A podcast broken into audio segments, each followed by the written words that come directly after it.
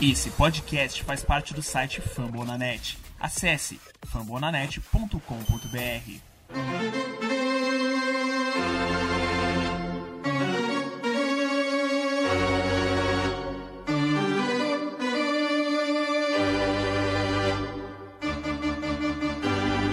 It's time for Dodger Baseball.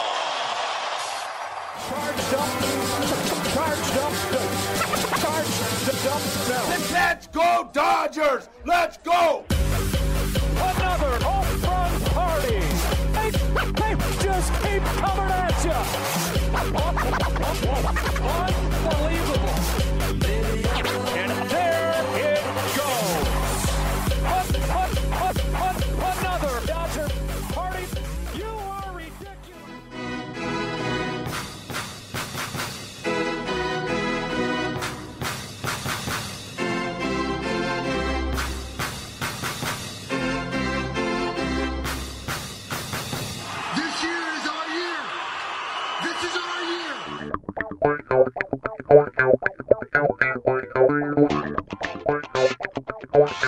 E aí, Dodgers Nation, tudo bem? Como é que vocês estão? A partir de agora, começando o meu, o seu, o nosso Dodgers Cast Baseball, o podcast oficial para falar do Los Angeles Dodgers em português dentro da plataforma Fumble na net. Seja muito bem-vindo. Estamos gravando isso aqui no feriado de Tiradentes, 21 de abril, day off. Los Angeles Dodgers nesse momento 14 vitórias e 4 derrotas. Como vocês puderam ver aí no nosso título do episódio, estamos vencendo. É a melhor campanha, mas estamos longe do melhor beisebol. Eu sou o Thiago Cordeiro. Você pode seguir a gente lá no CastDodgers e não estou sozinho. Nesse feriadinho temos time completo, casa cheia. Fernando Franca, o arroba Dodgers da Massa e o nosso queridíssimo Gui Deluca, falando direto de Campinas, o arroba Gui Deluca. Começo por você, Gui, que hoje o nosso velho tá bravo, cara. O Dodgers venceu o Mariners 1 a 0 deu split na série e nos últimos cinco jogos, desde o último Dodgers Cast, como nós havíamos previsto, eu e você, três vitórias e duas derrotas. Mas olha, podiam ser nenhuma vitória e cinco derrotas. O Dodgers flertou com um insucesso nessa semana, né, meu querido? Seja bem-vindo. Fala Tiagão, fala Fernando, tudo certo? Fala galera da Dodgers Nation, tudo tranquilo com vocês? Pois é, cara, acertamos o nosso prognóstico, mas eu confesso que ontem, antes do jogo, eu achei que, que ia dar um. ah, ia dar um empate aí na, na série, a gente ia perder, ia ser varrido numa- na série de dois jogos pros Mariners. É, fiquei com medo, fiquei com medo, 1x0 achei magro. Estamos jogando pro gasto, assim, sabe? A expressão é essa. Mas vamos falar mais sobre isso nesse episódio. Sem dúvida nenhuma. Lembrando, né, pessoal, diferente do ano passado, onde a temporada de 60 jogos ela exigia um empenho maior, né? Era, era uma, uma corrida de tiro curto. Esse ano não, né? A expressão que eles usam lá é que é uma maratona, ou seja, são 162 jogos. Obviamente, nosso ataque não tá bem, nossa defesa não tá bem. Nós vamos falar sobre isso ainda no primeiro bloco, mas nem tudo é trágico. Obviamente tem tempo para acertar e é melhor tá jogando mal e vencendo do que jogando mal e perdendo, né, Fernandão? Seja bem-vindo. Fala Tiagão, fala Gui, galera que ouve a gente aqui no Dodgers Cast. E eu que pretensiosamente no nosso último encontro falei que a gente estaria aqui hoje se reunindo com 5 a 0 Tivemos perto de um 2-3. É, muitos erros, como você disse, né? Série contra San Diego erramos cinco vezes. Pegamos dois arremessadores fraquíssimos dos Marlins, Justus Sheffield e o Marco Gonzalez. Justus Sheffield, canhoto, virou o Sandy Koufax. E ontem, se não fosse ali o nosso famigerado AJ Pollock, as coisas teriam ficado muito ruins. E o Julio Urias, né, que fez um grande jogo, mas vamos lá, 14-4. Estamos jogando mal, mas estamos ganhando, isso que importa. Na hora que a gente começar a jogar bem, aí a coisa deslancha. Sem dúvida nenhuma. Nós vamos falar sobre isso no primeiro bloco. Tem muito assunto legal, as rapidinhas estão sensacionais. E eu quero aqui agradecer o feedback da nossa audiência. Se você está gostando da gente, deixa lá um comentário no Dodgers da Massa, para mim lá no Cast Dodgers, no Gui Deluca. E se quiser fazer parte do nosso grupo do WhatsApp, toda semana entra um, dois, três torcedores ou torcedoras né? Porque as meninas também estão entrando no grupo. É só mandar na DM lá do Cast Dodgers no Twitter ou do Dodgers da Massa, tanto no Twitter como no Instagram. A gente está esperando por você lá no nosso grupo. O pessoal é corneteiro, mas tem o coração azul e é isso que importa pro momento. E dito isso, vamos subir o órgão porque o Dodgers Cast 42 da família Fumble na net começa agora.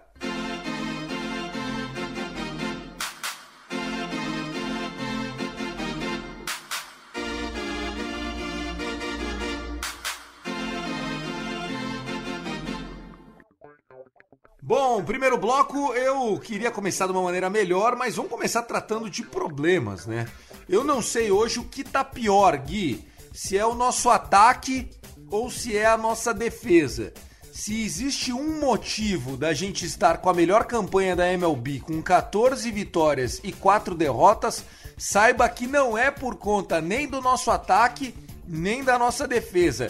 Quem tá segurando a onda, quem tá levando nas costas são os nossos arremessadores. O que está acontecendo com o ataque e com a defesa do Dave Roberts, Gui? Pois é, né? Você vê que algumas semanas atrás a gente estava justamente preocupado com o bullpen, é, falando que era nosso buraco e tudo mais, tudo tranquilão com a defesa e com o ataque. E aí, passado alguns jogos, a gente vê que na real o problema é outro. É, agora, eu acho que o problema ele dá para ser resolvido porque assim me parece muito preguiça, me parece muita soberba, é, aquela ideia de estamos jogando pro gasto, estamos jogando para ganhar, porque cara é aquilo que eu falei, se eu não me engano, no último episódio. O Dodgers está jogando desfalcado todos os jogos. Agora tá forçado, né, por conta do, do, do Bellinger e do, do Lux, mas nos primeiros jogos o, o Roberts poupou pelo menos um jogador por jogo e a gente ganhava. Né? A impressão que dá é que chegando nessa altura do campeonato, Corey Seager, Mookie Betts, eles é, Chris Taylor, dependem, é, eles têm lapsos de boas jogadas, lapsos de boas rebatidas. Claro, não vou criticar Mookie Betts, o que ele fez no, no, último out do, contra os Padres foi um absurdo, foi, foi uma coisa alienígena, extraterrestre. Mas a impressão que eu tenho é que ataque, a defesa está dormindo né? A defesa tá desligada, a, a bola vem, parece a impressão que dá é que os caras não estão dando aquele, aquela atenção pré-arremesso.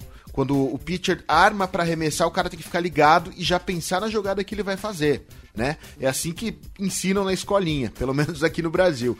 Agora, a impressão que dá é que os caras não sabem, eles estão perdidos, estão demorando, estão uh, o, o, o poder de reação deles está demorado. E cara, no bastão a impressão que dá é que eles não estão dando tudo de si também, eles não estão girando com força, eles não estão girando procurando a bolinha. Tá tudo muito preguiçoso. A impressão, cara, é que eles acham que eles vão resolver a hora que eles quiserem e na série que vem aí não vai ser bem assim. Você, Fernandão, eu tenho visto você bastante preocupado. Obviamente que você é um cara bastante apaixonado pelo Dodgers.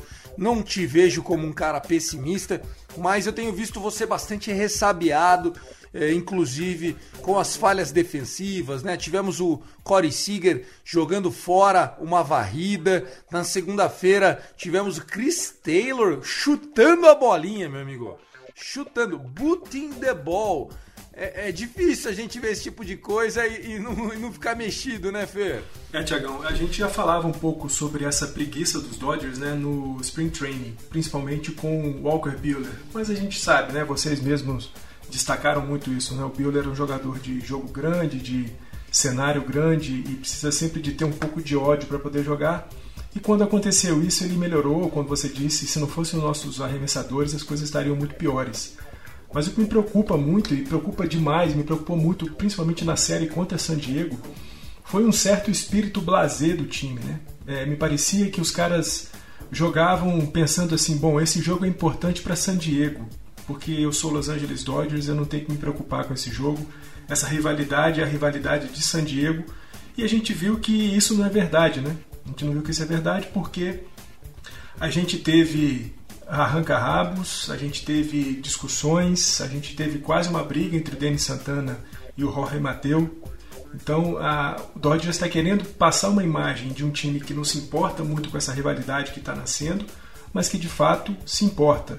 E me preocupa muito porque essa estratégia do, do, Doc, do Doc Rivers, de, do Dave Roberts, perdão, do Dave Roberts de, de poupar jogadores está muito vinculada à proximidade com a série de San Diego. Então sempre que a gente vai fazer uma partida, uma série contra San Diego, ele poupa um, poupa outro, ótimo, muito bom, descansa os caras, mas a gente fala aqui sempre, beisebol é esporte de ritmo, beisebol é esporte de repetição. Você coloca um cara para fazer 4 at-bats, 5 at-bats num jogo, no outro jogo ele não joga. Então ele já perdeu toda aquele, aquela mecânica que estava começando a nascer no jogo anterior. Isso vai começar, vai renascer mais uma vez no jogo 3, no jogo 4 e assim vai. A única coisa que me deixa tranquilo é que depois dessa série agora contra San Diego no final de semana, a série que começa quinta-feira e vai até domingo, quatro jogos no Dodger Stadium, a gente só reencontra San Diego no dia 21 de junho. Então nesse tempo todo eu espero que o, Dave Roberts ele coloque o time para jogar com constância, com rotina para que a gente possa ter um ataque mais azeitado e a defesa, pelo amor de Deus, é cinco erros em três jogos. O erro do Sig que custou a varrida, o Dodgers vencia o jogo 3 e um erro bobo de fazer uma jogada de, de, de rotina de, de shortstop para a primeira base, ele, ele erra o arremesso. Eu não gostei nada do que eu vi na série contra o San Diego, apesar da gente vencer a série por 2 a 1 não gostei nada do jogo, dos dois jogos contra, contra o Seattle. Foi, foram horrorosos os jogos. Muita má vontade do ataque. É, mais uma vez, é, jogadores em posição de anotar corrida. Mais uma vez, cenário de bases lotadas com um eliminado e os Dodgers não capitalizam. Ontem, se não fosse um jogo, ontem, quando eu digo ontem, terça-feira, último jogo contra os Mariners, se não fosse um jogo espetacular do Julio não sei o que aconteceria. É, lembrando que o Dodgers está me lembrando 2015, 2016, quando qualquer canhoto que aparecia no montinho, a gente já começava a ter tremedeira. Por quê? Tá faltando a gente conseguir rebater eles com os nossos canhotos e também os nossos destros, né? O Mookie Betts faz muita falta na lineup também por ser um rebatedor destro. É, Gui, você também tá tendo déjà vu com esse início de ano e, esse, e essa dificuldade da gente enfrentar os canhotos? Com certeza, mas não é só de 2016, 2017, 2018 não. Uh, ano passado a gente sofreu também. Ano passado a gente consagrou Matt Minor pelo Texas Rangers, né? O todo canhoto sobra pra gente. Então foi aí que surgiu a expressão que o Fernandão usou no começo, né? A ideia é que todo canhoto vira Sandy Koufax, porque os caras crescem. Os caras fazem o que querem com o nosso ataque, ninguém acha bolinha, ninguém acha nada. Né? Então, é, cara, é, alguma coisa precisa ser feito, a, nosso, a nossa rotação precisa ser mexida de alguma forma, o Doc precisa balançar a cabeça da galera. É, eu concordo com o Fernandão com essa ideia blazer de mostrar, fala, peraí, quem tá pilhado são os caras, a gente tá tranquilão, a gente tá aqui como se estivesse jogando contra o, os Orioles né? Então, cara, é, é, é um negócio que machuca, assim. Deixa todo mundo puto. Deixa todo mundo puto porque não precisa ser um negócio tão, tão difícil. Não precisa dificultar o fácil. Né? É fácil, cara. É Quer dizer, para eles é fácil, pra gente não. Mas, porra, é por isso que eles ganham milhões de dólares por ano. E uma coisa que a gente tem é. que entender quando você fala disso, é, Gui, que o beisebol é um esporte de concentração, né? Exatamente. Quem tá com a pressão é o Padres, não é o Dodgers. O Dodgers saiu da fila, o Dodgers é o atual campeão, o Dodgers está é, em primeiro lugar da divisão. Exatamente. Quem tá perdendo os jogos é o Padres, quem tá atrás do Giants é o Padres, quem é o time pequeno é o Padres. Eu não acho que o Dodgers ganha nada caindo na pilha de uma rivalidade que não existe. Não existe uma rivalidade. Existe um bom momento do time do Padres, como a gente já viu na NBA, na época que o Sacramento Kings lá tinha o Chris Webber e tal, fez uns bons times, o White Chocolate armando, e, e- e dava pau ali com o Lakers, brigava com o Lakers, mas não era uma rivalidade. E, Sabe? E é isso, a minha visão é essa. E a gente tem falado, a gente tem falado episódios atrás, né, que beisebol é um esporte mental. Cara precisa estar com a mente em dia, não deixa entrar. O, a- as graças que o, que o Tatis faz, tá entrando na cabeça da galera. Porra, dos jogadores de linha, porque. do- dos jogadores de ataque, porque dos arremessadores, não, os caras estão concentrados. Sabe? É, é um pecado que o ataque faz, por exemplo, com o jogo do Bauer. O Bauer tomou um, um home run, né? Tomou um, um run só, cara. E o ataque não cresce, o ataque não vai. Porra, imagina o pecado que teria sido se os Dodgers perdessem ontem com um jogo que o Julio Urias fez. É sacanagem, pra mim beira sacanagem. E, e Dodgers sempre tem esses. Dodgers sempre tem esses, essas panes, né? 2017 o time teve a melhor campanha da MLB, 104 vitórias, 58 derrotas. Mas durante um período da, da temporada teve 11 derrotas seguidas. né? Essas panes mentais é, sempre aparecem nos Dodgers. E o que o Thiagão e você falaram, Gui, muito importante. A rivalidade com o San Diego ela não existe. Ela não existe. Agora, não dá pra você ter um ar blazer pra fora e pra dentro tá comichando. E pra dentro tá se tremendo todo, com raiva, com ódio. Ou você de fato não tá dando importância pra pra rivalidade que eles têm e faz o seu jogo, ou então você encarna o espírito de, de rivalidade e vai pra cima dos caras e, e catimba, e briga, e grita, e faz o que for preciso. Não dá pra ficar com uma coisa pra fora e pra dentro tá ali todo se tremendo, não dá isso. Então eu, eu não gosto, eu não tô gostando dessa postura dos Dodgers nesse começo. Tô com com o que ele falou, né, o desperdício de jogos do, do Bauer. O mesmo jogo do, do May on- é, contra o primeiro, no primeiro jogo contra os Mariners, é, tudo bem, não foi um jogo espetacular, mas pô, peraí, nós estamos falando de um lineup de, dos Mariners que o único cara que está acima de 20% é o lead-off deles, o Henniger. O resto, todos os caras estão abaixo de 20%. Pô, não dá pra você perder um jogo de um lineup que está abaixo de 20% de aproveitamento no bastão. Com um arremessador igual o May fazendo um jogo dentro daquilo que a gente tem que esperar de um cara que está na posição 5 do- da nossa rotação. Um cara que vai tomar 3, vai tomar 4 corridas no jogo, e o ataque tem que se virar para poder amparar o cara, porque senão não vai ter jeito. Esse início de jogo de, de, de temporada dos Dodgers tá uma merda, para falar a verdade. Pistolando, meu amigo Fernandão. ai, ai, ai. Merda ou não, a gente tá com 14 vitórias e 4 derrotas. Né? Esse início do primeiro bloco foi mesmo para a gente tentar explicar para vocês é, o contexto em que nós estamos da temporada. Ainda é início de ano para muita gente. Muitos times que eram para estar performando simplesmente estão derretendo. A gente poderia estar jogando mal, como estamos, né? Ou não jogando o que esperamos e estar perdendo, como é o caso do Yankees, né? Que tá com a pior campanha da American League. É, a gente poderia estar é, jogando razoavelmente bem e não tá vencendo. Como é o caso de tantos outros times que a gente tem visto por aí. Né? Você pega o próprio Philadelphia Phillies. Começou bem, fazendo umas graçola e agora já tá pra tomar uma varrida em casa do Giants. Exatamente. E o próprio San Diego Padres, cara, que tá entrou com esse hype todo, ah, foi o vencedor da off-season, não sei o que, tá atrás. O Giants. É, exatamente. O, o Giants tá comendo a bola em cima do Padres, né? Tá fazendo todo o trabalho, aquele trabalho sujo. E hoje nós vemos na standing, né? Hoje o vice-líder da divisão oeste da Liga Nacional não é o San Diego Padres, é o encaixado time do San Francisco Giants, né? O perigoso time do Giants. E o Giants, Fernandão, quando tá mal, rouba jogo de nós. Quando tá bem, então fudeu, hein? Haja vista a temporada 2020, né, Tiagão? Que a gente falou que ia passear e acabou sendo um 5 a 4 pra gente em 9 jogos. Aliás, um 6 a 4 pra gente em, em 10 jogos. E para essa temporada, com esses 19 jogos e o time encaixado como tá, uma rotação surpreendente, né? Com o Gaussman ali jogando muito. O, o Alex Wood fez a estreia na- durante essa semana e fez também cinco entradas sem receber nenhuma, nenhuma corrida, uma rebatida só cedida. É, é um time chato, é um time de velhinhos, mas uns velhinhos bem encardidos. Sem dúvida nenhuma. E a gente tem que colocar na ponta também né, o tamanho do problema que o nosso Dave Roberts está enfrentando.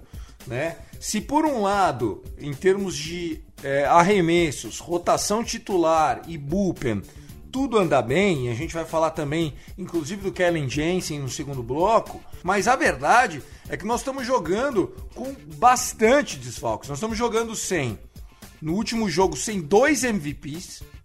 Primeiro que tem time que não tem um MVP no elenco. Nós temos dois, né, nós temos mais, mas na verdade nós já, já dois estão fora, que é o Corey Bellinger e o Mookie Betts, que ficou fora dessa última partida. Nós estamos jogando sem o menino que era tido como o nosso hot prospect, como o nosso melhor jovem, que é o Gavin Lux, problemas na mão, até porque sentiu a pressão de estar jogando todo dia em alto nível na Major League, né? Lembrando, pessoal, os jovens desse ano, eles não tiveram minors no ano passado por conta da Covid.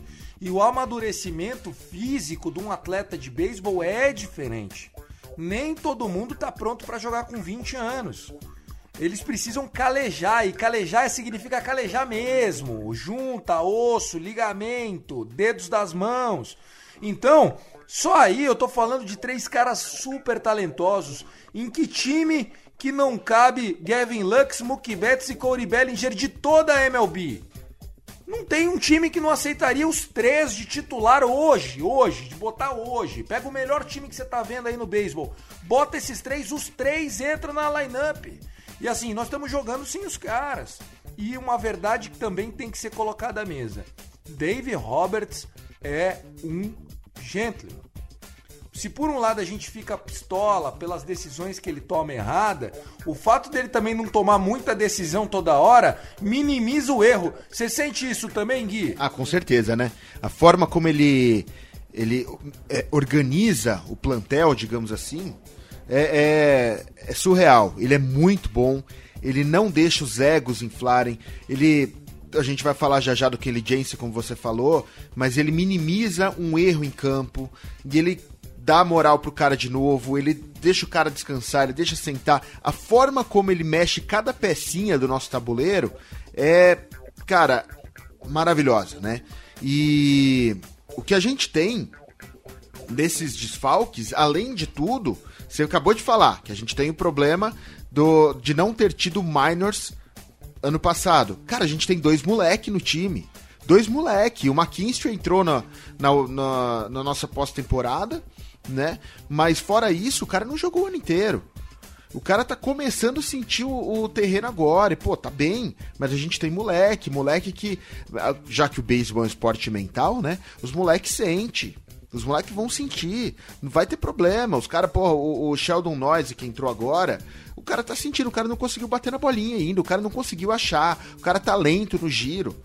Sabe? Então, além dos nossos desfalques de três caras que são uh, pilares do nosso time e de qualquer time da MLB, como você bem disse, a gente tem moleques em campo que estão completamente crus, estão completamente verdes. Apesar do McKinstry estar comendo a bola e ser talvez um dos nossos maiores destaques até agora. O que vocês falaram né, sobre o Dave Roberts, o Dave Roberts ele leva a ferro e fogo uma coisa que o Roberto Clemente disse uma vez, né, dando uma entrevista.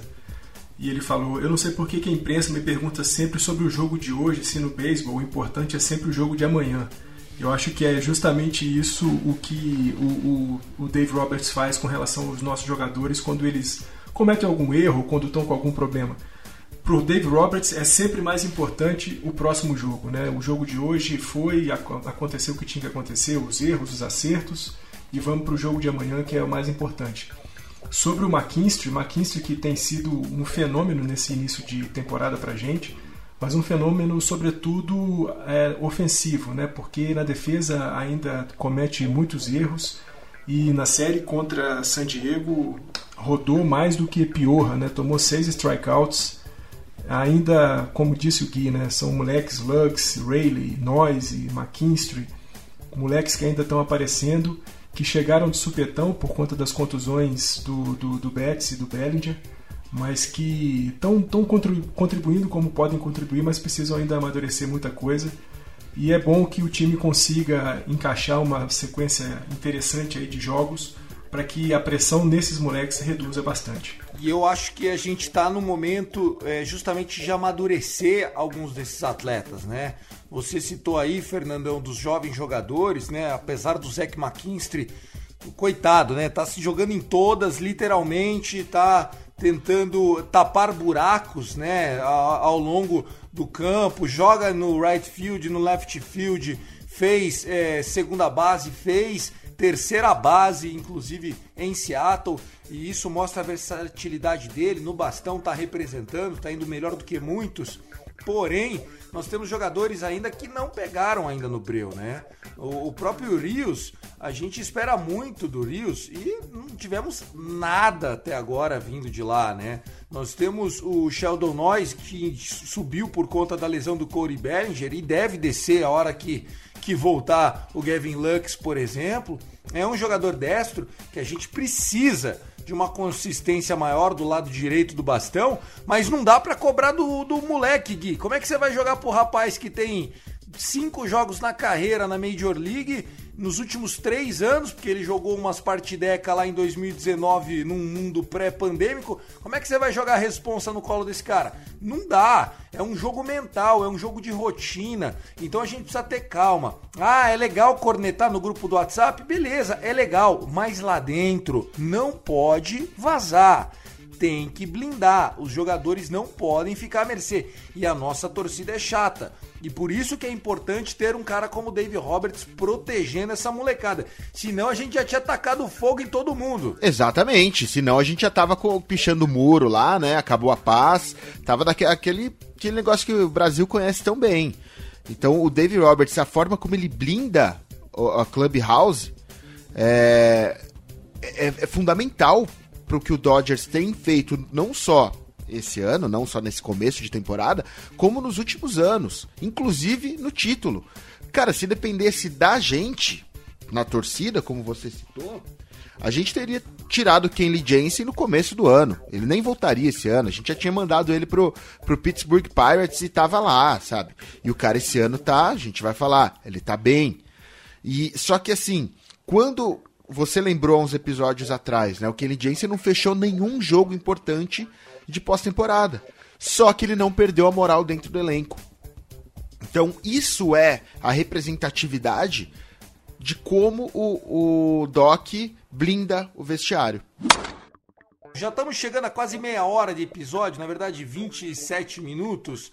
Vamos falar aqui sobre a nossa rotação, né? Tivemos nessa terça-feira, dia 20, Julio Urias dando um baile, bateu o recorde pessoal de 11 strikeouts num jogo. Tivemos essa semana muitos jogadores representando muito bem na nossa rotação. Clayton Kershaw foi perfeito.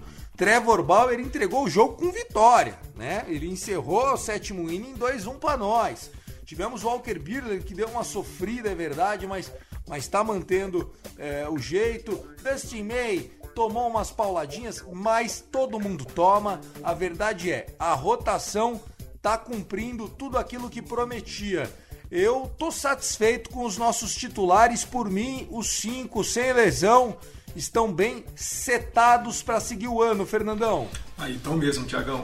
É, sem dúvida nenhuma, pegando aqui as estatísticas de, de arremessador da MLB, Dodgers é o segundo em ERA, terceiro em rebatidas permitidas, segundo em rebatidas em, em corridas, eh, corridas cedidas. Então, o nosso montinho está muito bom. Segundo melhor, né? Terceiro melhor e segundo melhor, tanto em, em rebatidas quanto em, em, hits.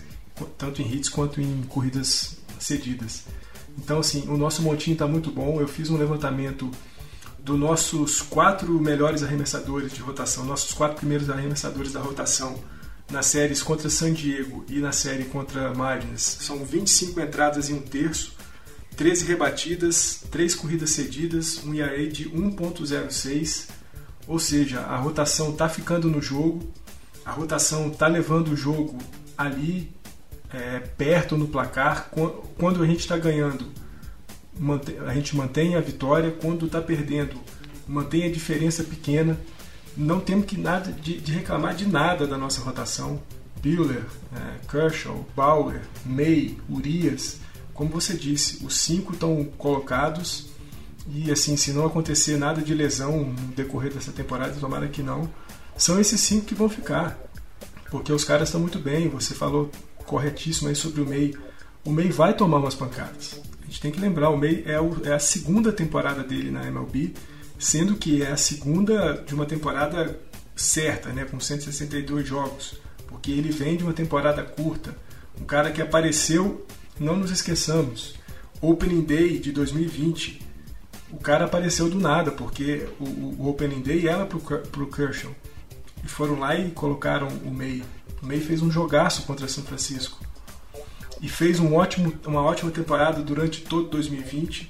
Começou bem em 2021 e é a inexperiência, o nervosismo, às vezes um, uma queda mental, uma pane mental que aconteça, vai rolar de tomar quatro corridas, três corridas, de tomar dois home runs seguidos. Isso é normal para um cara da idade dele, para um cara que ocupa a posição 5 da nossa rotação.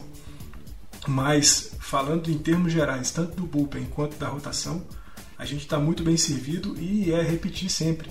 Estamos 14 a 4 graças a esses caras, porque dependesse só mesmo da nossa defesa e do nosso ataque, as coisas estariam muito piores. A rotação e o bullpen têm segurado muito o jogo dos Dodgers até aqui em 2021. Não, só lembrar que o May tá com o ERA abaixo de 3, né? Uh, tomar três corridas num jogo é completamente normal, não é, cara, isso querer que o jogador passe limpo todos os jogos é, é é uma exigência que não existe no beisebol. Tomar três corridas. Tanto é que assim, o May só não conseguiu um quality start porque não, não entrou para sexta.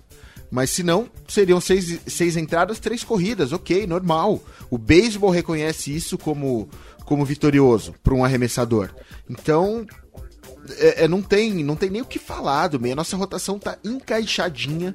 O nosso bullpen embora tenha dado um susto aqui, outro ali, né? Quando entra o Alexander, a gente no grupo é, arrepia os cabelos e tudo mais. Só que lá com Jimmy Nelson, com Corey Knibel, é, o próprio Kelly Jensen, o que o David Price fez contra o San Diego Padres é um negócio que precisa ser escrito em livros de história no mundo todo, mas a gente tá bem com os nossos arremessadores. Era uma preocupação nossa, mas a gente tá bem, né? Uh, Clayton Kershaw, Trevor Bauer, Walter Buehler estão fazendo exatamente o que a gente esperava. O Clayton Kershaw, a gente, eu lembro que no último episódio a gente estava meio com medo que Clayton Kershaw que teria, né? Quem que entraria em campo? Cara, foi o Vintage Kershaw. Deitou o, o Tatis. Né? O Walker Buehler deu uma falhadinha com o Tatis lá, né? É, um arremessozinho ficou pendurado. E o, o Bauer também é, deu uma falhada com o Cronenworth. Mas fora isso, cara, nossos arremessadores nessa última série, na série que a gente está cobrindo aqui, San Diego Padres e, e Seattle Mariners, foi, não tem nem o que falar, foi encaixadinha.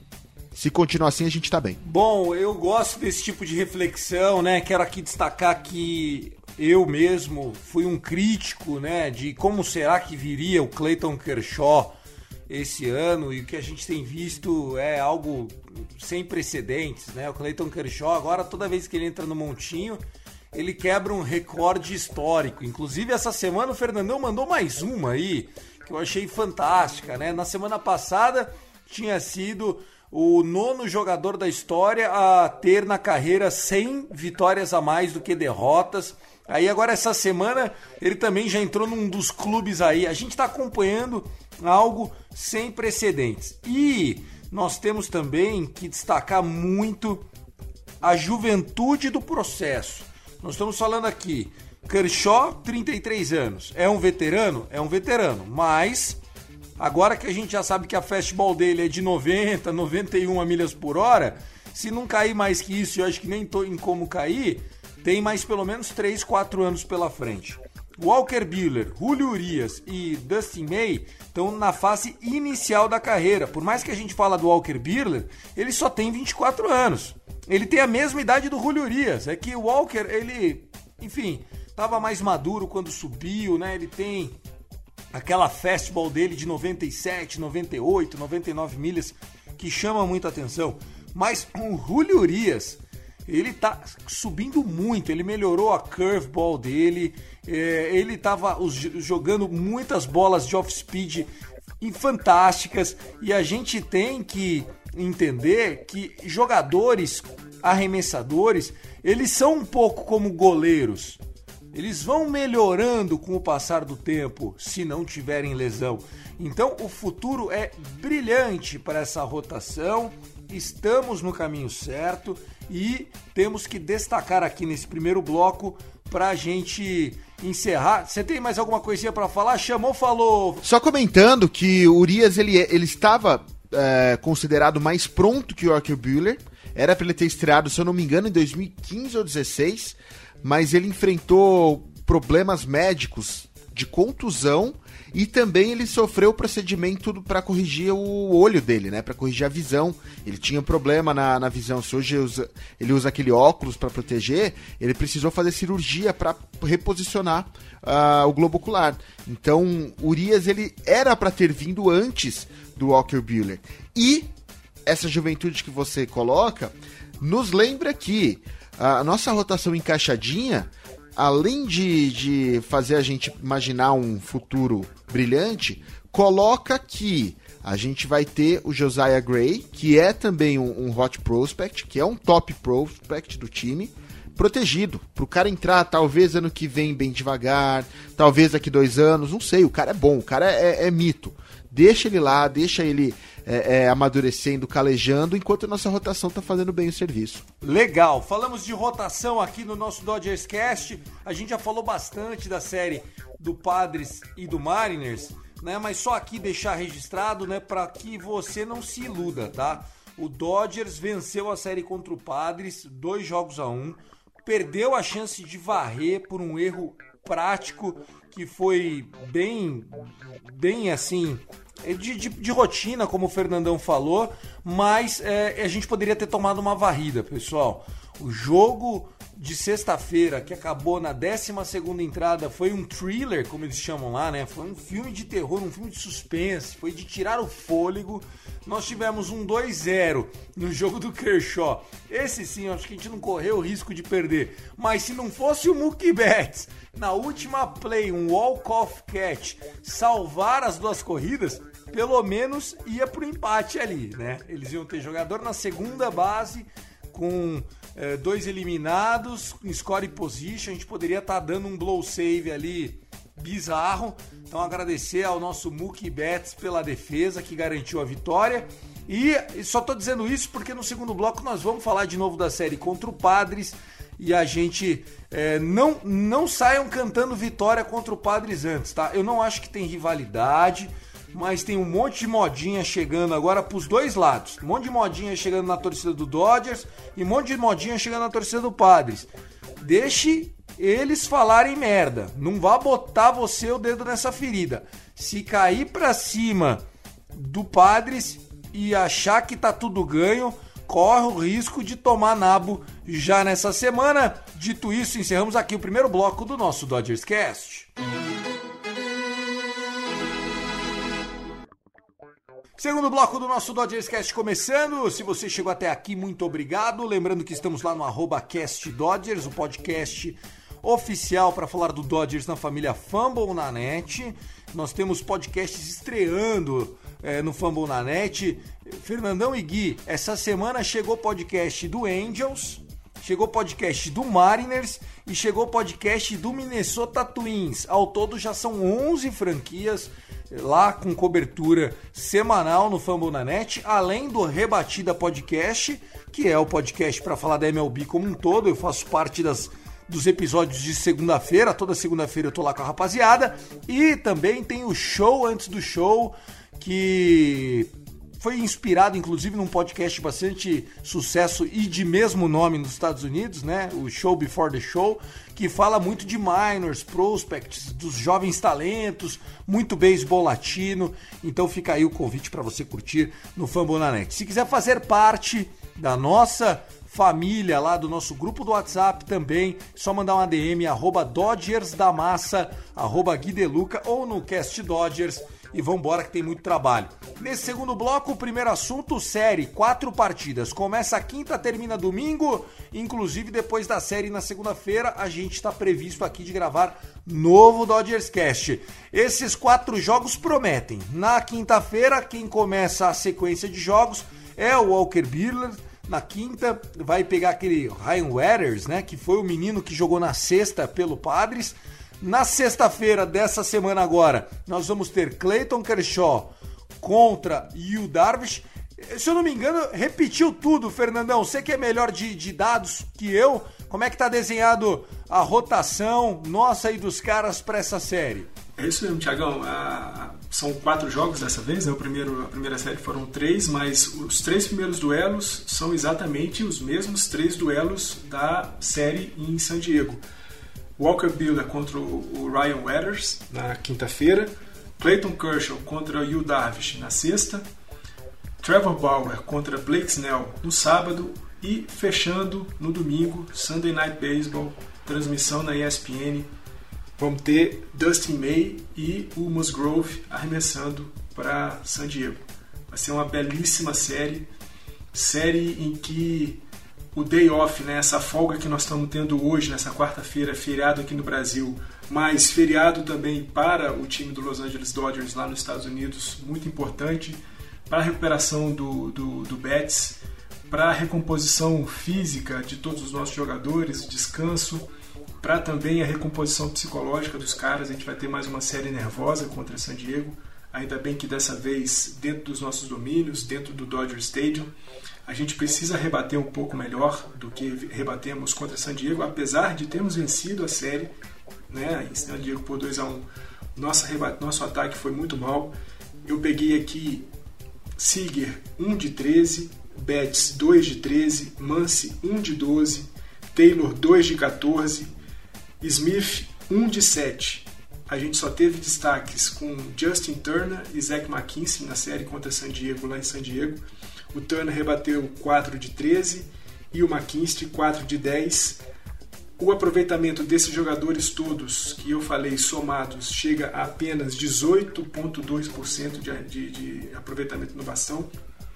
Se a gente tirar Justin Turner e Zach McKinsey desse conjunto o rendimento cai para 11,8. O nosso querido Corey Seager está 3 de 21 nos últimos, nas últimas aparições dele no bastão. Então nós precisamos recompor a nossa capacidade de rebater, porque a gente sabe esse time rebatendo é imparável. A gente hoje está com uma média de 5,6 corridas por jogo. É muito bom, haja vista é, se a gente pegar a nossa rotação, o nosso conjunto de arremessadores cedendo em média menos de 3 é, corridas por jogo, isso dá que se a gente tem 5 corridas anotadas e nem 3 cedidas, a gente está ganhando mais jogo, os jogos. Isso está refletido na nossa campanha 14 a 4, mas cada jogo é um jogo e não dá para numa série contra o San Diego Padres, que tem também uma boa rotação, que tem também um ótimo ataque, ter um aproveitamento de 18,2%. Temos que melhorar. Que aula, hein, Fernandão? Nossa Senhora! Quantos números, que magia dos números, pô, sensacional. Professor Fernando, Gui. Você viu? Você viu? Sensacional. Cara, eu, eu, depois desse monte de número aí, eu só tenho para falar que a gente precisa exatamente aproveitar o dia de hoje para voltar nossa cabeça no lugar. É, o Seager tava bem, sabe? Claro que nos últimos jogos dá essa assustada, mas Seager, Mance, porra, foi tudo destaque que eu dei aqui no último episódio. Então os caras estavam bem. A minha esperança é que a volta para casa o, o, fato dos caras poderem fazer o bate-volta na sua própria casa, encontrar a esposa, encontrar o cachorro, encontrar filho durante os jogos e não mais ter que voltar pro hotel, dê essa tranquilidade mental que eles precisam para fazer cada jogo um jogo. E eu também torço para que o, o, o rookie aí do, dos padres desse primeiro jogo sinta o jogo fora, né? Sinta a nossa torcida, que é chata, que grita. A galera é pentelha lá no Dodger Stadium. E ele sinta isso pra gente começar já batendo desde o começo. Porque um primeiro jogo que a gente se a gente conseguir pregar os padres nesse primeiro jogo, os caras vão sentir os próximos. Não, e só dizendo um pouquinho de como a situação é terrível, gente, em alguns aspectos do jogo e como esse 14-4, ele, a gente tem que agradecer muito a ele. Nós tivemos quatro vitórias, agora com a de ontem cinco vitórias, ou seja, um terço das nossas vitórias, Fernandão, vieram em jogos que nós rebatemos quatro rebatidas ou menos. Né? Só aí você já mostra que a coisa, no ataque não tá indo tão bem. E sabe como é que tá o nosso pinch hit esse ano, Gui? Ah, cara, eu tenho até medo porque o Matt Beatty é nosso tem sido o nosso principal pinch hitter. Então é isso aí. Nesses, nesses primeiros 18 jogos da temporada, nós fomos ao bastão em 15 vezes com pinch hit. Nós estamos 0 de 15. Nós estamos 0 de 15. A gente não conseguiu uma porra de um bunch single de pinch hit. Então, assim, é, não tem como tá pior, galera, tá? Nós estamos com a melhor campanha do beisebol.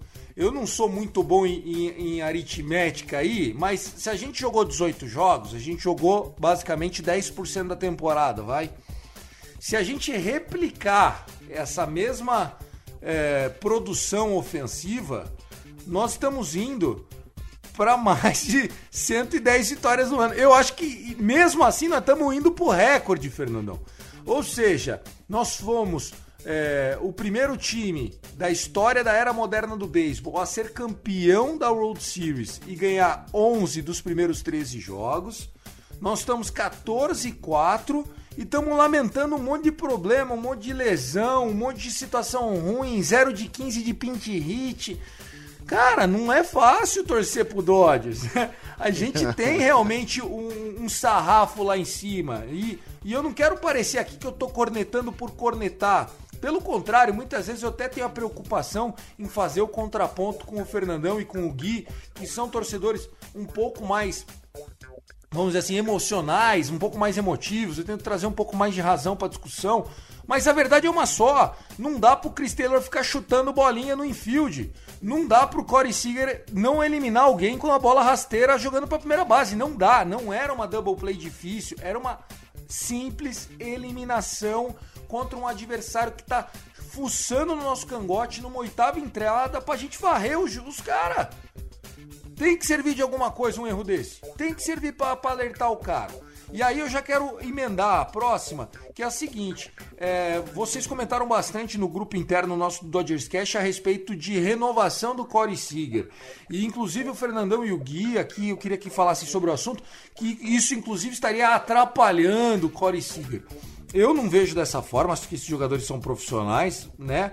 Mas o Corey Seager ter conseguido a única RBI do jogo de terça já eu acho que até já, já é um contraponto a isso.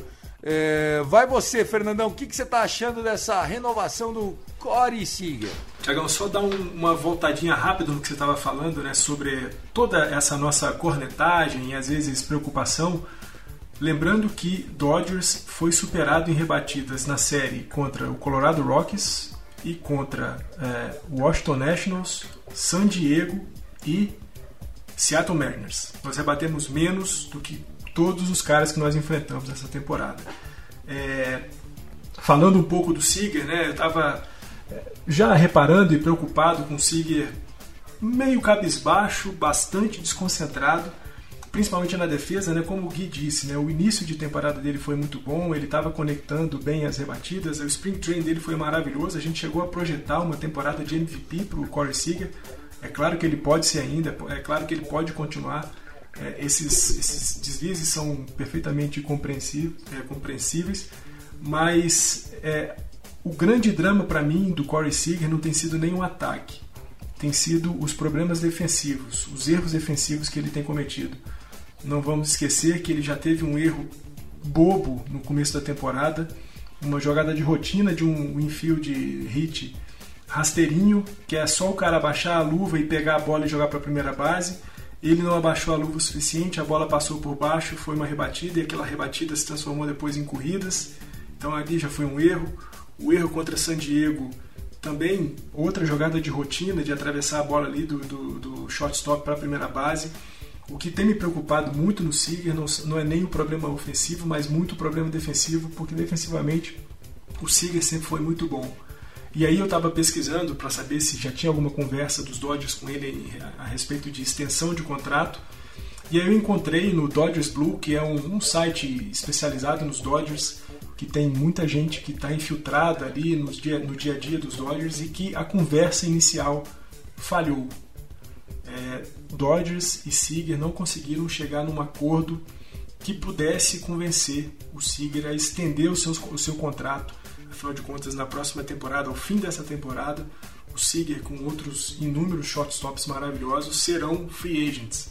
Então, essa primeira conversa dos Dodgers com o Seager não foi frutífera eu não sei, e aí a matéria não dizia se essa conversa também foi a primeira e a última, acredito que não e espero que não, mas a verdade é que com a extensão de contrato do Lindor com o New York Mets para cima de 300 milhões de dólares e com aquilo que Seager pode ganhar, Trevor Story, Javi Baez, que são os caras que vão ser free agents na próxima temporada, todos eles shortstop que todos esses caras podem ganhar baseado naquilo que o Lindor fez com o New York Mets, não vai ser fácil é uma extensão de contrato com o Seager. Não vai ser fácil, sobretudo porque a gente já tem New York Yankees, Philadelphia Phillies e San Francisco Giants conversando com ele também, ou pelo menos conversando com seu agente. E aí o agente dele, o Gui vai falar para vocês quem é. Exatamente, Scott Boras. Era isso que eu tava, tava, tava aqui na Meu ponta da Deus, língua. Scott Boras, que é o empresário É, do Seager. então tá explicado. Eu só tenho uma coisa a dizer pra vocês. Pen, Doeu. doeu. Exatamente isso, cara, porque o, o, o Boras, ele não é bobo. Muito pelo contrário. Ele é conhecido por ser o cara que pega os maiores contratos pra jogador.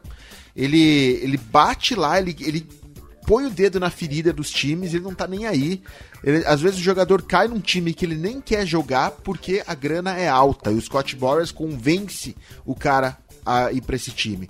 Então, tá muito claro que com, como o Fernando colocou, com a extensão do Lindor, o Boras viu no Seager, e eu precisaria ver, inclusive, se o Boras é agente dos outros, de algum outro shortstop, porque ele tem na mão a possibilidade de fazer essa oferta e procura ir lá pra lua, cara. E a galera tá falando em 355 milhões, né? O Scott Boras, isso aí é o, é o limite, é o, é o- chão dele, né? O, o, o chão é o limite dele. Ele vai pra muito mais. Ele vai tentar muito mais. E ele falou, ele falou, Seager, não renova agora. Espera, espera, fica tranquilo. Só que assim, você falar para um jogador, para a cabeça do jogador, no meio da temporada, fica tranquilo, o cara pensa. E toda entrevista que o Seager cai, a primeira pergunta é: Seager, como é que tá a renovação? Cara, não tem mentalidade que segure isso aí. E não estamos falando de um valor qualquer, tá? Que o Seager sabe que não vai precisar mais trabalhar depois que se aposentar, que os filhos e netos dele estão bem servidos, tudo bem.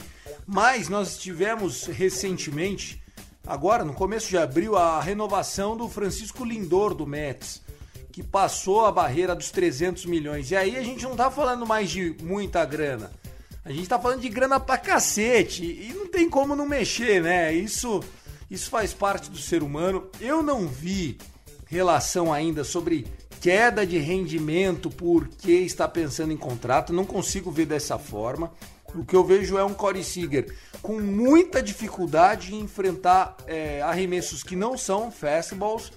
É, não sei, eu tô reparando que ele não tá pegando da mesma forma que o ano passado e o shift dele tá atrapalhando bastante, né? Os times, quando vão enfrentar o Corey Seager, fazem um shift à direita, ou seja, o terceira base fica ali alinhado como se fosse o shortstop, o shortstop fica como se fosse o segunda base e o segunda base vira quase que um quarto outfield, né? Ou seja, o, o- se arrasta o dime, a defesa, pro lado direito e isso que não é novo, tá? E ele também não é exclusivo do Seager. O Corey Bellinger tem o shift dele, o Max Muncy tem shift também. Mas eu acho que esse ano estão respeitando mais e aí com isso estão marcando melhor o Seager. Também será que não é isso, Fernandão? Pô, Tiagão, eu, eu não sei, né? A gente pega aí o, o- o Max Manson, né, que também é canhoto e que também tem um shift super agressivo para cima dele, né? Vira e mexe, ele cai nesse shift. Mas o Mance está com aproveitamento aí na casa dos 30%. Ele está conseguindo sair do shift, ele está conseguindo direcionar a bola, a rebatida dele para o campo central ou mesmo às vezes para o campo direito, mas passando por cima do shift. Eu acho que é, nessas horas, o que tem me preocupado muito no Siger é, em relação à rebatida, apesar de essa não ser minha preocupação principal, é que o Siger vai muito para o home run. O Siger vai muito para a rebatida de força total. E em situações em que os Dodgers ou está ganhando de pouco, ou está ainda empatando o jogo ou perdendo, e que seria muito mais importante você buscar colocar a bola em jogo, ocupar bases, tentar fazer o small ball para ir construindo uma corrida de maneira mais tradicional. Eu fico vendo o Seager muitas vezes num swing muito forte, querendo sempre buscar o home run, querendo sempre buscar a rebatida dupla, tripla. E acho que é preciso que o, o, o Seager coloque a cabeça no lugar, entenda o shift, né? O que você falou, os caras respeitam ele. Sem dúvida alguma, um cara que tem uma produção aí sempre na casa de 28, 30%, é, é, é, um, é um rebatedor em potencial, é um cara que vai colocar a bola em jogo quase sempre. Mas ele tem que voltar a colocar a bola em jogo não ficar só querendo rebater home run, porque o home run é muito legal, mas home run é uma corrida só. Quando você coloca jogadores em bases e você faz esses caras cruzarem todas as bases e chegarem de, de volta ao home plate, você está construindo uma, duas, três corridas. Então eu acho que assim, o Seager precisa recompor a cabeça para a defesa fundamentalmente, entender melhor a distribuição das defesas é, que são feitas contra ele, principalmente no shift.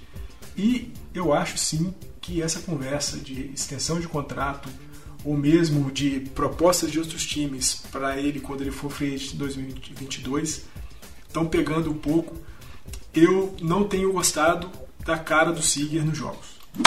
Bom, vamos falar de um cara que ontem, né, na terça-feira, dia 20, mandou bolinhas a 97 milhas por hora. Eu confesso que já amei e já critiquei demais, mas Kenlen Jensen, com três dias de descanso, é um novo homem, né? Um homem renovado.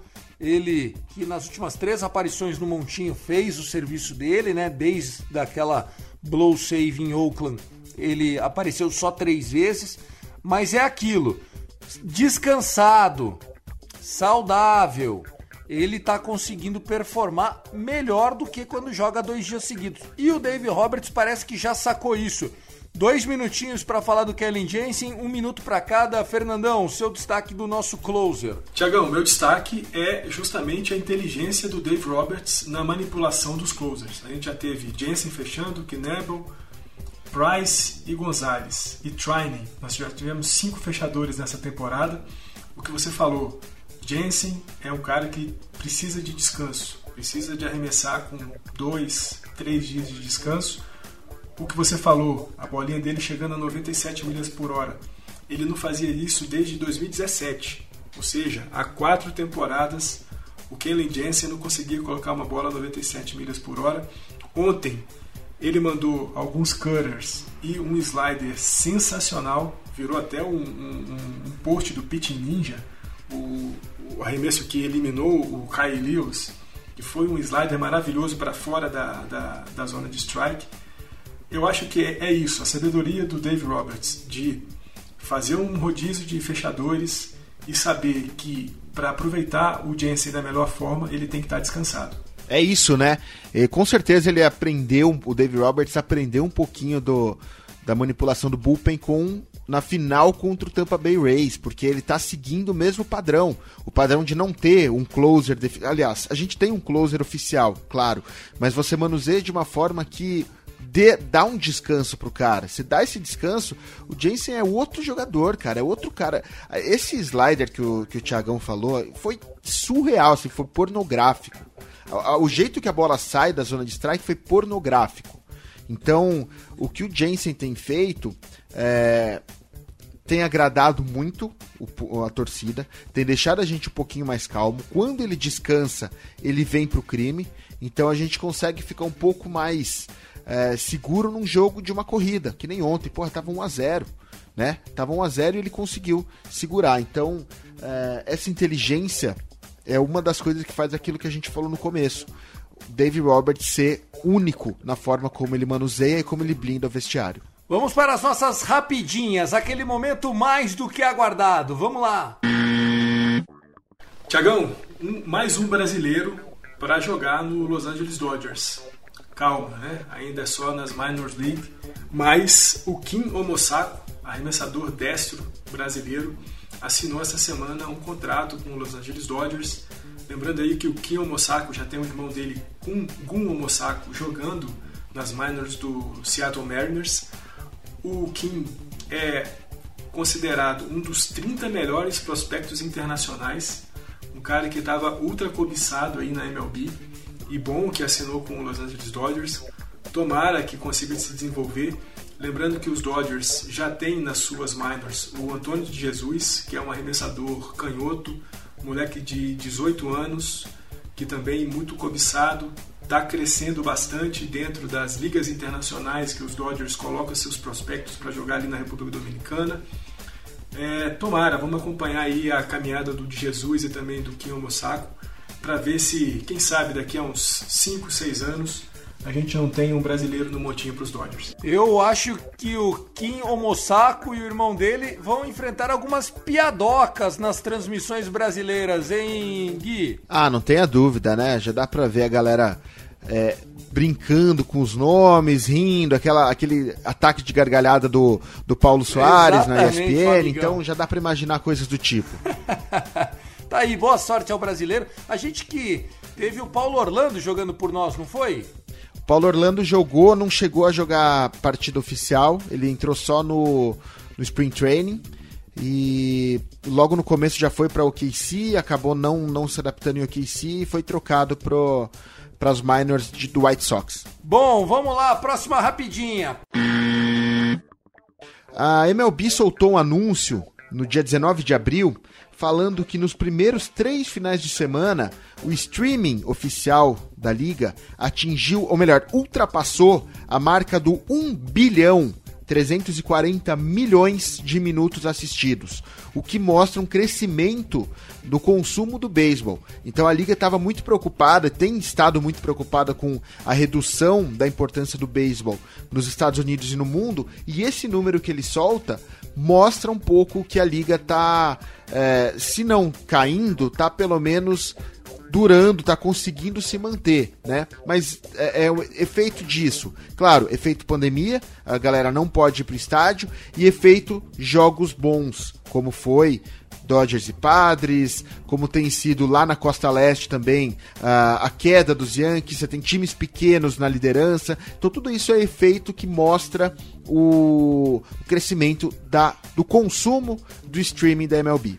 Eu acho isso fantástico, né? Acho que isso é uma tendência, inclusive por conta dos estádios, né? Estarem é, sem a capacidade total. A gente sabe o quanto o nosso beisebol faz parte da, da cultura, da rotina.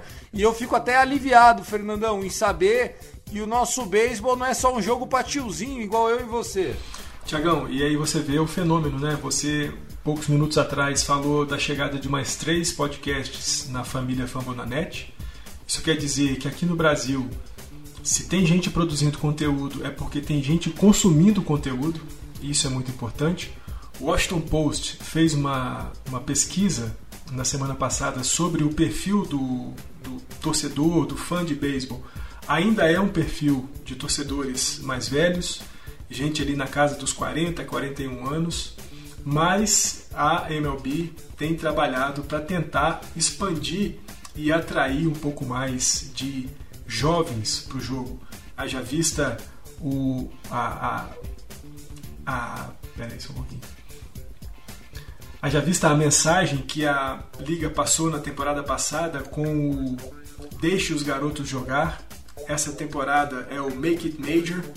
Então a Liga tem se preocupado em trazer é, jovens para o jogo e explorar um pouco mais a imagem de jogadores como Ronald Acunha, como Fernando Tatis, a liberar um pouco mais as comemorações dos jogadores quando rebatem home runs, os bat flips. Isso é muito importante. Ainda é uma fanbase mais velha, O beisebol nos últimos anos perdeu sim espaço e perdeu espaço inclusive para o futebol, o soccer. Já ultrapassou o hockey nos Estados Unidos, é o quarto esporte mais consumido nos Estados Unidos e apenas dois pontos percentuais do beisebol.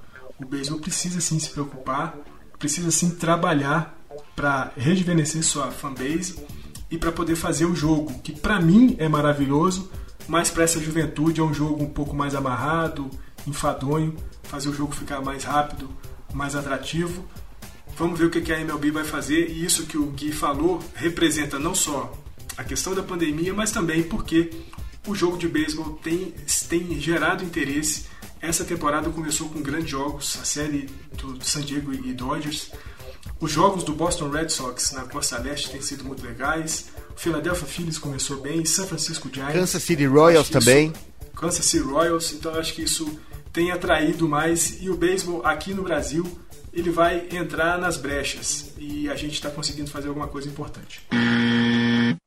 Bom, vamos lá, falar um pouquinho de uma lenda, né? Vin Scully, que é o eterno narrador dos jogos do Dodgers, ganhou um post belezinha do, do Dodgers celebrando de que o Vin Scully recebeu um anel de campeão do Dodgers, né? O Vin Scully que tem uma longa trajetória com a nossa franquia, ainda dos tempos de Brooklyn, ele se aposentou apenas em 2018 ou 2017, enfim, mas ele sempre marca presença, pelo menos no coração nosso, nas redes, né? Aqui na abertura do Dodgers Cast é a voz dele na abertura. It's time for Dodgers Baseball.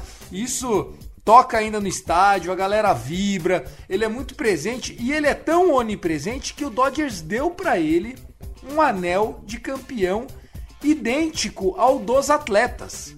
Ou seja, mesmo ele não estando mais atuando, não sendo mais, vamos dizer assim, funcionário da franquia, o Dodgers reconheceu o valor do Vin Scully. Eu achei fantástico essa, viu, Gui? Você que já foi até em aniversário do homem lá no Dodger Stadium, com certeza também ficou feliz. Ah, com certeza. Ele é, é, ele é respeitado não só pela torcida dos Dodgers, como por toda a comunidade do beisebol, né? Ele é Hall of Fame.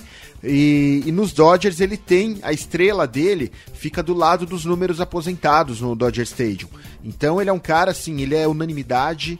É, com certeza, eu não, não, não deve existir um joga uma pessoa no mundo que não tenha concordado com o recebimento do anel. Né? Eu queria outros jogadores, outros ex-jogadores recebendo o anel, como o meu, meu ídolo André Iffert, e queria que tivesse dado tempo do nosso querido Tommy Lasorda olhar pro anel. Mas eu acho que o Vince Scully representa tudo isso. Exatamente. Quem também ganhou essa semana foi o Kike Hernandes, né, Fernandão? Pra gente já concluir Vamos lá, sua previsão para essa série de quatro jogos contra San Diego. Foi um prazer ter você comigo aqui, amigo. Pô, Tiagão, sempre bom estar com você, estar com o Gui, todo mundo que ouve a gente. É importante, né? O que, que fez parte da, do time vencedor e mereceu o, o anel. Para essa série contra San Diego, eu vou ser mais conservador, né? Semana passada eu mandei um 5 a 0 nas séries contra San Diego e Mariners, mas dado tudo que nós conversamos nesse episódio, eu vou numa série rachada, um 2 a 2 e o que vier para melhor do que isso já vai me deixar ainda mais feliz. Legal, sigam o homem lá, arroba Dodgers da Massa, tanto no Twitter como no Instagram.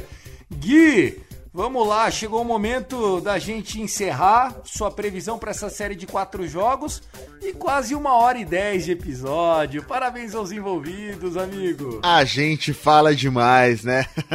mas olha, eu, o Fernandão hoje ele tá mais azedo, mas eu vou apostar num 3-1 para nós. Eu acho que a gente perde um jogo só nesse aí. E mais uma vez queria agradecer todo mundo que tá com a gente até aqui. Obrigado, Tiagão. Obrigado, Fernando. Um abraço, um beijo para todo mundo. Ótimo, ótimo final de semana, né? Nesses quatro jogos excelente, Sunday Night Baseball. E é isso, cara. Tamo junto e até semana que vem. Go Dodgers! Valeu! O arroba Gui também tá te esperando lá. Se você quiser interagir com a gente, por favor, nós temos um grupo no WhatsApp, ainda tem vaga, tá crescendo, mas ainda tem vaga. Manda pra gente lá no arroba castdodgers ou arroba Dodgers da Massa ou arroba Gui de Luca. Eu, Thiago, também vou ficando por aqui, não vou fugir. A minha expectativa para essa série é um 3-1, mas eu tô sonhando para nós, né, pro Dodgers, mas eu tô achando que vem o 4-0, hein? Tô achando que a vassoura que deixamos de entregar lá, vamos entregar em casa. Opa, Esse time sim, do Padre está apanhando sim. também. Não é tudo isso. É só marcar o Machado e o resto a gente corre atrás. Alguém ia falar alguma coisa? Eu ouvi alguma coisa? Quando o papai fala, quando o papai fala, a gente obedece. Exatamente. Amém, meus amigos. Obrigado, gente. É isso. Dodgers Cast volta na segunda-feira, se der tudo certo. A gente espera que com quatro vitórias, mas enfim, splitando a série 2-2 também já tá bom. Não é momento de perder território contra os nossos rivais. E vambora. Muito beisebol para todo mundo, um ótimo final de semana. Não perca os horários aí dos jogos, são quatro jogos: quinta, sexta, sábado e domingo. O de domingo, transmissão pro Brasil, é o jogo da ESPN.